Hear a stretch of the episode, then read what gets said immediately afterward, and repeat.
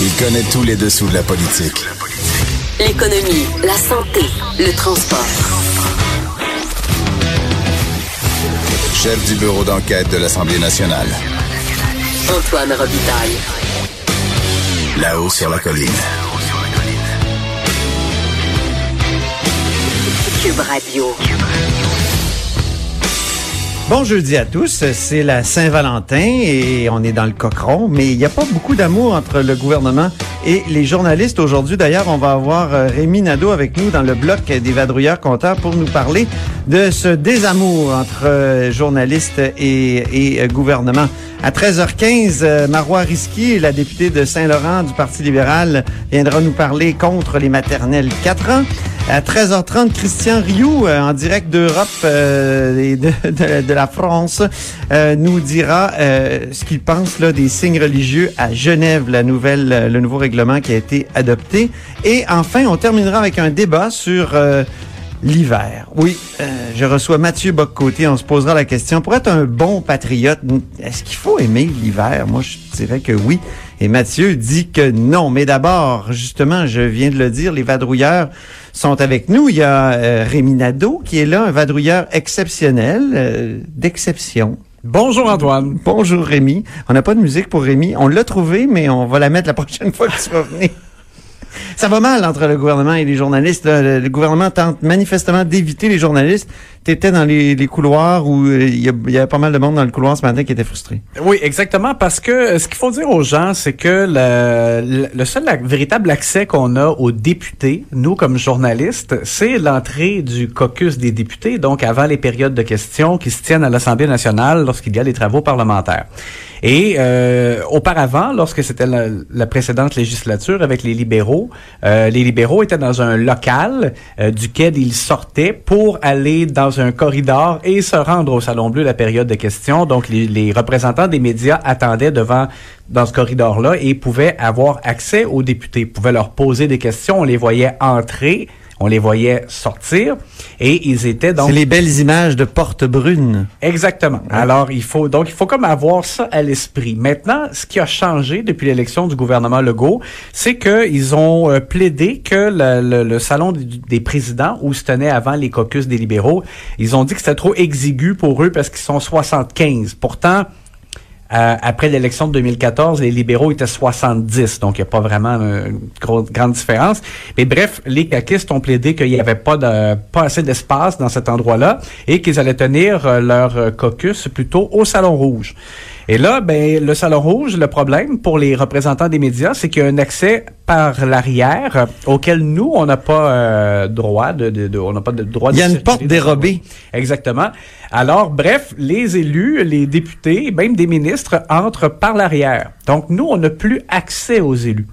Et euh, je sais. Mais pour rentrer au Salon Bleu, il faut qu'il passe dans le couloir à quelque part, non? Il... Oui, mais là Où il traverse. Ah, il traverse entre les. Il traverse entre les deux portes. Donc... Mais là, on peut les attraper. Il y a non? quatre mais pas. Mais c'est environ quatre pas Il y a quatre franchis. pas. Oh, Geneviève Lajoie qui. mais c'est ça. Il y a quatre pas, donc euh, ça donne même pas le, le, le, même pas de question. Puis euh, si tu veux, veux sortir très vite en courant, euh, c'est bon. C'est ça. Même il pas le temps de poser une question. Il n'y a pas ah, suffisamment ouais. d'espace pour que vraiment on ait l'occasion. Alors les caquistes en profitent. Exactement.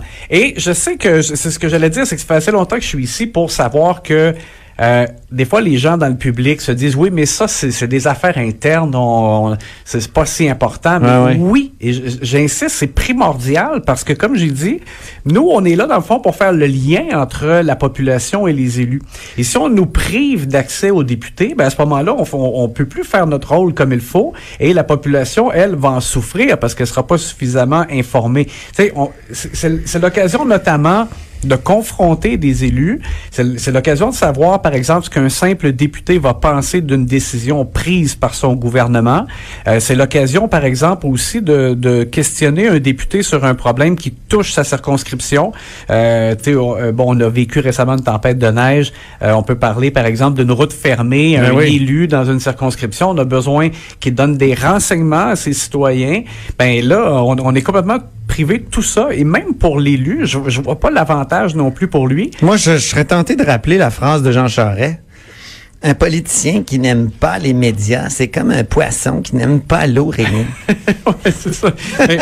parce que l'élu, c'est pour, pour lui, par exemple, le député, je trouve que c'est la même chose. Si euh, il n'y a pas de contact avec euh, les médias, ben il n'y a pas de contact vraiment avec sa population non plus tout le temps qu'il est ici. Là. Ben oui. Alors, euh, il n'y a pas d'avantage. Moi, je trouve que c'est à leur détriment. On se souvient de Pauline Marois en 2014 qui avait refusé de prendre des questions du, des médias au lancement de la campagne, puis euh, ça avait mal tourné pour elle. Exact. Et puis, le gouvernement Legault avait dit que lui, il allait être transparent beaucoup plus que le gouvernement Couillard. Ben, la transparence, ça se, ça, se décline dans, différents éléments. Tu as l'accès des documents, mais tu as aussi l'accès aux élus, ça en fait partie. Et là, euh, il y a véritablement un problème. Euh, je, pense que du côté des médias, on a donné un peu la chance aux coureurs au départ, parce qu'il y a eu des ajustements. Par exemple, euh, la CAC après l'élection euh, ne publiait pas l'agenda de, de leurs euh, ministres ou des, ou des députés le lendemain qui participent à des activités. on apprenait des fois là comme ça au hasard qu'un élu était à tel endroit. Bon, ben oui. alors on leur a fait valoir que ça n'avait pas d'allure. Ils ont corrigé la situation. Maintenant, on reçoit la veille euh, où les élus vont être le lendemain. Bon, fait, fait, il faut leur donner qu'il y a eu des choses qui ont été corrigées. Ouais. Mais là, dans ce cas-ci, Là, ça urge, ça devient intenable. Ça peut pas durer comme ça. Puis quand il parle aux médias, des fois, il essaie de contrôler le, thème. Euh, hier, Geneviève me donnait l'exemple de, de la tempête. On ne voulait parler que de la tempête hier. Or, euh, il y a d'autres sujets, là. Euh, oui. Et puis, une fois, je me souviens, François Legault est passé devant les journalistes, puis il n'a parlé que du bébé de, de, d'Alain Laforêt, du, de, la, de, la fille d'Alain Laforêt, qu'Alain Laforêt venait d'avoir. Donc, c'est euh, ben, comme des, c'est comme des stratégies pour pas répondre aux questions. C'est ça. C'est pas au gouvernement de décider de quoi les médias vont traiter. Il faut qu'on ait accès aux élus. Euh, mmh. il faut pas qu'ils nous empêchent d'avoir accès aux élus. Et là, c'est ce qu'on vit. Donc, ben, on verra euh, si la tribune va officiellement euh, se plaindre. Ben, en tout cas, ça serait intéressant. Je sais que Véronique Prince a tweeté plutôt la présidente euh, de la Tribune de la Presse. Exactement, pour dire aux gens que la Tribune de la Presse, c'est comme l'organisation qui représente les, correspondants parlementaires qui sont ici, qui essaient de faire leur travail et qui ont le droit de poser des questions, le droit d'avoir des réponses et ça peut pas durer comme ça. C'est intenable, il faut que ça, que ça, ça soit changé. Merci beaucoup, Rémi. On se tourne maintenant vers euh, Geneviève Lajoie, qui a le droit à sa musique de présentation. Bonjour, bonjour les hirondelles, il y a de la joie. Mais pas sur un thème religieux aujourd'hui, donc pas de chant grégorien. Non, je ne viens pas vous parler de Christ en croix aujourd'hui, ni de crucifix. Ça fait euh, changement. Oui, effectivement. On vient parler du projet de loi 9 sur l'immigration qui a été déposé euh, euh, plutôt par euh, le ministre Simon-Jolin Barrette et qui a fait grand bruit, donc, depuis des jours.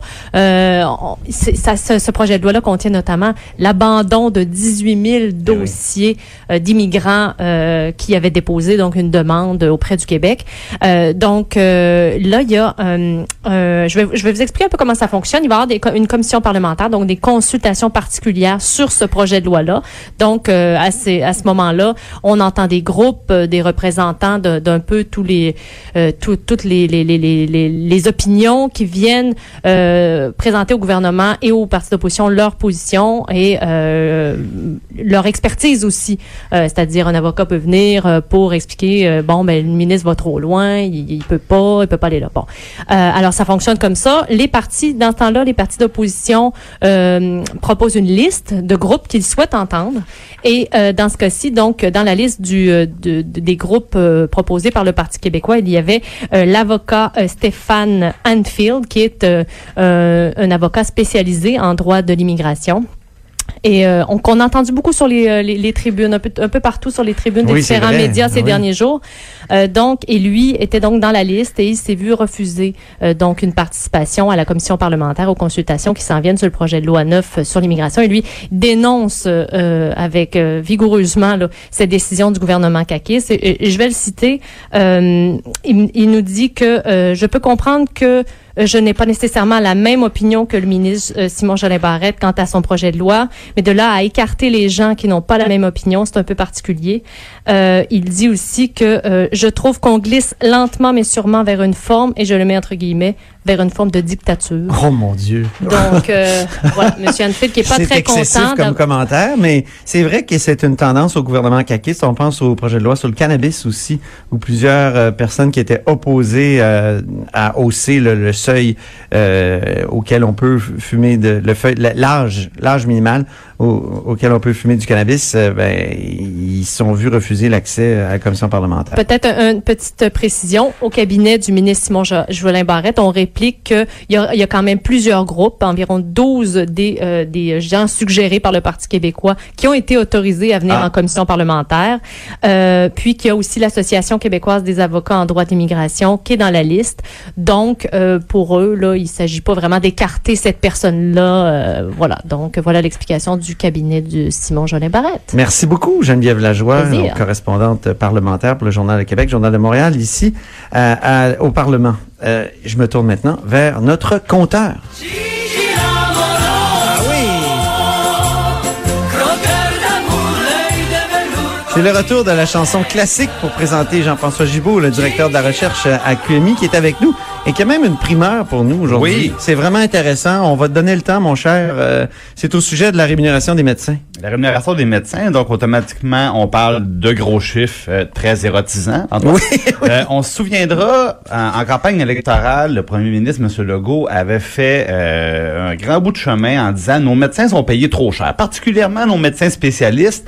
M. Legault disait ils gagnent en- ensemble un milliard de trop, euh, nos médecins spécialistes, parce qu'ils ils gagnent maintenant 40 000 dollars de plus que euh, nos voisins ontariens qui font le même boulot. Et en plus, le coût de la vie est beaucoup moins cher au Québec qu'en Ontario. Donc, mis, tout ça ensemble, il disait il y a un milliard à aller chercher du côté des médecins spécialistes.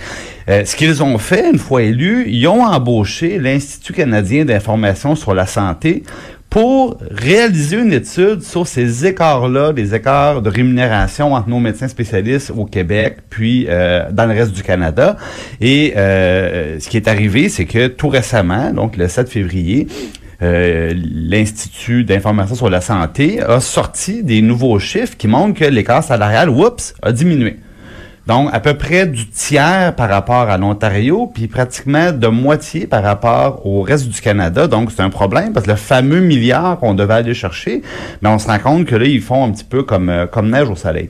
Mais, mais Antoine, Ouais. euh, je me suis souvenu qu'on avait un, ministre Mais de ce la matin, Santé- ce matin en chambre, le premier ministre a toujours parlé d'un milliard. Hein? Il a dit euh, ça, ça veut dire que le gouvernement libéral a signé une entente sans avoir d'études pour donner un milliard de dollars de trop par année aux médecins spécialistes plutôt que de mettre cet argent-là pour aider les aînés, pour aider les proches aidants, pour aider les préposés à donner de bons services. Ça, je le mets entre guillemets. Là. Ouais. C'est ce qu'il a dit ce matin Ben, à l'Assemblée Peut-être nationale. qu'il y a un lien entre ce que je vais vous dire et ce que dit le premier ministre. C'est que moi, Ah. j'ai contacté l'Institut canadien d'information sur la santé pour leur poser une question toute simple. Quand vous avez fait votre étude, est-ce Ouais. que vous avez tenu compte du fait que le gouvernement du Québec doit des vieilles dettes aux médecins et que ces dettes-là ont été payées en- en- pour certaines d'entre elles en, euh, en 2016-2017, qui est l'année de référence de l'étude? Et réponse, non. Nous n'avons pas pris en compte ces montants-là. Oups. On parle ici... Oui, mais si c'est des vieilles, des vieux montants, c'est des vieux montants qui datent d'une vieille entente. De quelle entente déjà? Ben, en fait, c'était l'entente qui avait été signée entre euh, Gaétan Barrette et Yves Bolduc à l'époque. Donc, M. Couillard était pas très loin. Et euh, cette entente-là, dans le fond, ce qui est arrivé, c'est que l'augmentation de salaire des médecins était tellement importante que le gouvernement du Québec n'arrivait pas à se sortir de son problème de déficit. Et c'est là que M. Barrette a dit... Donc, on parle des années 2015, 2014-2015. Exact. Ouais. Et là, M. Barrette avait dit, ben, euh, vous savez ce qu'on va faire, c'est pas compliqué, on va étaler les hausses de salaire qu'on avait euh, accepté d'octroyer aux médecins. Et ce que ça fait, c'est que euh, deux ans plus tard, ben, les médecins, on leur devait un chèque de 360 millions relatif à cette entente-là que Gaétan Barrette avait signé avec les médecins pour étaler leur hausse de salaire. Juste pour dire, c'est 360 millions, il y a 11 000 et quelques médecins spécialistes au Québec. On parle de 32 000 dollars par médecin, là. OK. Alors, ça change le portrait complètement. Et des sommes comme ça, il y en aura chaque année jusqu'en 2026-2027. Et euh, bon, je demande, je, je, retourne du côté de l'Institut canadien d'information pour la santé, puis je dis, mais là, là, vous faites des études là qui vont servir au gouvernement à négocier. Ces montants-là, est-ce que vous allez les exclure à chacune des années? Et là, ce matin, on me revient en disant, euh, on est en train de négocier avec le gouvernement. Euh, Ah! On peut pas vous dire comment ça sera pris en compte dans les euh, dans les prochains rapports qu'on va produire. OK, donc il y a vraiment un flou sur Oui. le fameux étalement qui avait été décidé entre euh, entre Barrette et, euh, et, et Bolduc à l'époque du gouvernement Exactement. Charret. Mais, mais, Probablement. Chose, mais chose certaine, ben, il y en a eu plusieurs. là. une succession d'ententes qui était toujours très favorable euh, aux médecins. Il y avait des augmentations qui étaient plus importantes que n'importe qui d'autre qui est payé par le, le secteur Ouais, ouais, public, ouais. par le gouvernement.